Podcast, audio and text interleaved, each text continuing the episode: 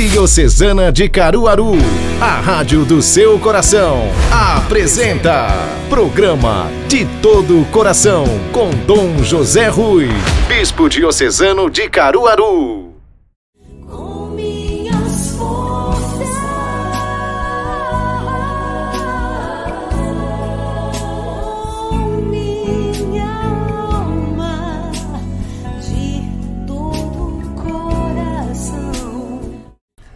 Olá, bem-vindo ao nosso programa de todo o coração.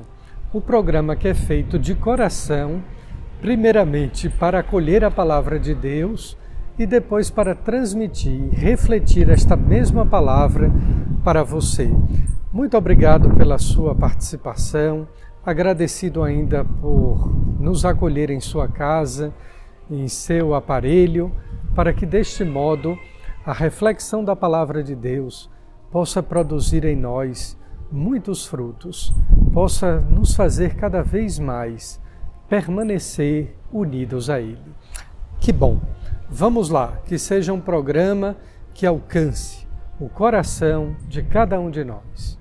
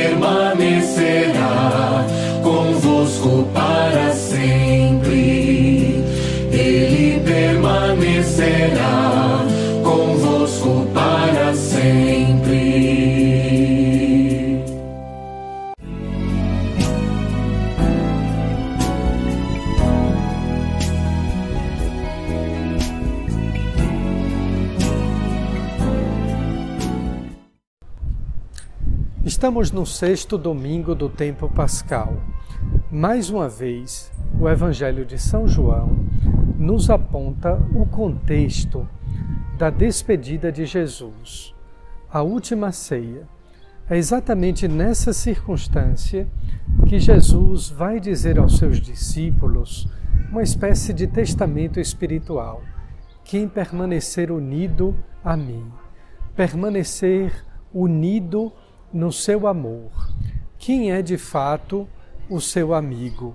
Qual é a sua alegria? Primeiramente, vejamos mais uma vez a questão do permanecer.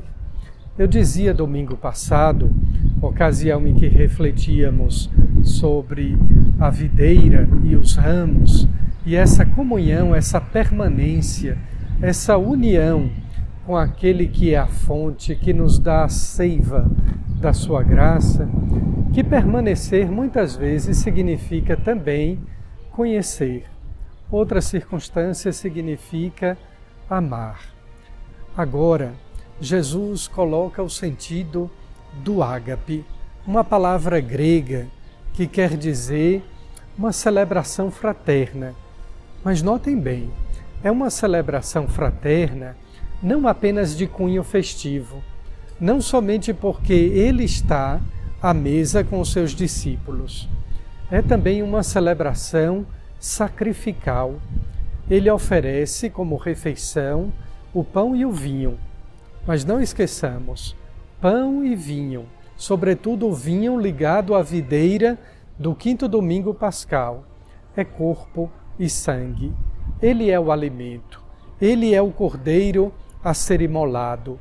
Ele é a vítima inocente sacrificado na cruz. Portanto, permanecer unido a Ele significa fazer parte deste banquete eucarístico, tomar parte desta refeição sacrificial. Nós sabemos por experiência que vivemos na transitoriedade o ser humano é passageiro, a vida humana é fugaz, tudo é efêmero. Somente Deus permanece. E nós permanecemos nesta vida unidos a Ele, para que possamos permanecer definitivamente, eternamente na Sua mesa, no Seu reino, na eternidade. Esse, portanto, é o primeiro aspecto do permanecer. No entanto, Jesus também nos apresenta uma condição para que nós possamos permanecer unidos a Ele. É viver a Sua palavra, observar os seus mandamentos, guardar os seus mandamentos. Guardar os mandamentos não significa guardá-los na gaveta, guardá-los no arquivo ou guardá-los no coração. Guardar a palavra, viver os mandamentos, significa praticá-los. São mandamentos, não são sugestões. São mandamentos que são dez, não para que possamos escolher aleatoriamente aquele que nos agrada e aquele que eu vou deixar de praticar. Aliás, quando deixamos de praticar qualquer um desses mandamentos de amor que constituem a nossa felicidade, nós incorremos em pecado. É pecado mortal. É pecado porque nós perdemos a vida, a vida em Deus. Depois ele nos coloca uma condição: já não vos chamo servos, mas vos chamo amigos. Vós sereis meus amigos, se fizerdes o que vos mando. Aqui ele nos faz recordar também uma dimensão da sua vida. Jesus Cristo é verdadeiramente homem e é verdadeiramente Deus. Nenhum amigo nosso, para obter a nossa amizade, nos impõe condições. Aliás, a amizade é gratuita, a amizade é dom, é bem-querer, é simpatia, é amor. Somente Deus exige de nós, para que nós possamos ser seus amigos, a condição de observância da Sua palavra, a vivência dos seus mandamentos. Vós sereis meus amigos se fizerdes o que vos mando. Aqui, portanto, lembrando o saudoso e querido amigo Dom Henrique, Jesus não é um amiguinho fofinho, de ternura, que manda escolher o que eu gosto de viver da Sua palavra. Vós sereis meus amigos se fizerdes o que eu vos mando. E o seu mandamento é este: é o mandamento do amor a Deus e ao próximo. Um amor que ultrapassa a dimensão do amor próprio e por isso ele é sacrificial. Eu amo o próximo mais do que a mim mesmo. Sou capaz, inclusive, de dar a minha vida por ele. E foi assim que o ressuscitado fez. Entregou na cruz a sua vida por cada um de nós. Em seguida, ou em terceiro lugar, ele nos promete uma alegria uma alegria que é fruto do Espírito Santo, uma alegria que é diferente do prazer. O prazer acaba, o prazer é momentâneo, a alegria volta, até pela lembrança a gente fica alegre de ter se recordado que um dia nós tivemos uma alegria. Jesus nos promete uma alegria que é diferente do prazer, uma alegria que é diferente também da segurança mas uma alegria que nos dá uma paz imensa. A paz de quem sabe entregar-se, entregar a sua vida, entregar o seu tempo por amor e em razão de um outro. Quanta coisa bonita, quanta coisa profunda neste Evangelho, para que nós possamos permanecer unidos a Ele, recordando também algo que dizia domingo passado as três coisas que nos fazem permanecer unidos a Ele. A primeira delas, a fé. A segunda, a oração, pela palavra e pelos mandamentos. E a terceira, a graça dos sacramentos. Permaneça, permaneçamos unidos a Ele. Somente Ele é a fonte de toda alegria, da nossa paz e da nossa grande felicidade. Como nós estamos ainda no sexto domingo da Páscoa, fique agora com aquele papo de cruz e de ressurreição com a nossa amiga Lunara Aires.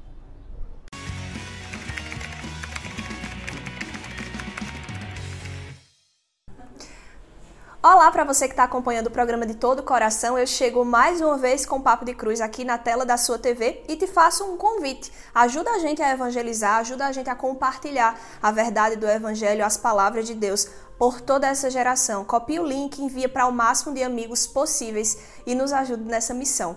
Hoje, o Papo de Cruz compartilha com vocês um pouquinho, um trechinho da primeira leitura da liturgia deste domingo, que está em Atos dos Apóstolos, no capítulo 10, a partir do versículo 34. Como sempre, vou ler só um trechinho e a gente espera que você tire um tempinho para meditar em toda a liturgia. Tomando então a palavra, Pedro falou: Dou-me conta em verdade que Deus não faz acepção de pessoas, mas que em qualquer nação, quem o teme e pratica a justiça lhe é agradável. Tal é a palavra que ele enviou aos israelitas, dando-lhes a boa nova da paz por Jesus Cristo, que é o Senhor de todos.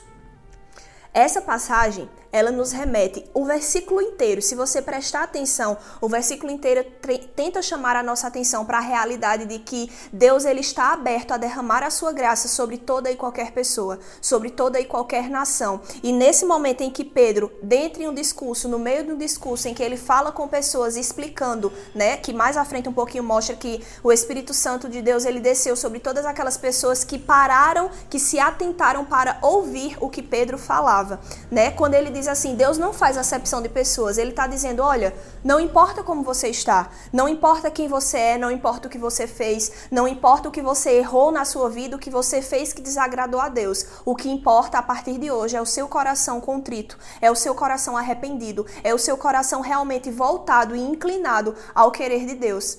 Deus não faz acepção de pessoas. Deus não vai parar e olhar para você: ah, mas você errou nisso, ah, mas você traiu, ah, mas você mentiu, ah, mas você decepcionou decepcionou pessoas, a você até mesmo magoou o meu coração. Deus sabe de tudo isso, mas Deus ele vê além. Deus ele vê a obra pronta, Deus vê o projeto pronto. Então quando Pedro diz à multidão e nos diz através dessa palavra, Deus ele não faz acepção de pessoas. Pedro está dizendo: "Venha do jeito que você está", porque Deus ele é perfeitamente capaz de transformar o que existe em você se você estiver aberto a entender a restauração da palavra. Deus ele não faz acepção de pessoas, ele está totalmente totalmente disponível a te cuidar, a te transformar e a te ver pronto como ele sempre sonhou. Nós somos um projeto perfeito de Deus, se assim nós desejarmos. Então é isso. Por hoje eu encerro o Papo de Cruz. Volto no próximo sábado. Continuo pedindo a vocês nos ajudem a evangelizar. Tchau, tchau.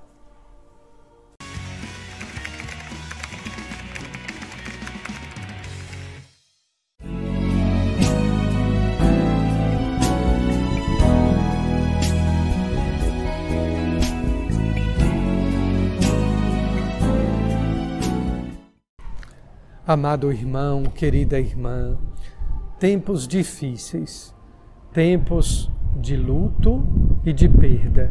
Recorramos neste tempo de peste, recorramos àquela Senhora Nossa, Mãe das Dores, que é invocada com o título de Saúde dos Enfermos, que ela nos alcance o fim desta pandemia, como tanto tem pedido em oração o Papa Francisco. Rezemos, supliquemos a intercessão de Maria, Mãe de Deus e nossa Mãe, que conforte os corações despedaçados, enlutados, que alimente os corações fragilizados pela falta de esperança e fortaleça a nossa vida e a nossa alma na fé. Por intercessão de Nossa Senhora, Abençoe-vos o Deus Todo-Poderoso, Pai, Filho e Espírito Santo. Amém. Um bom final de semana, paz e bem. Até a próxima.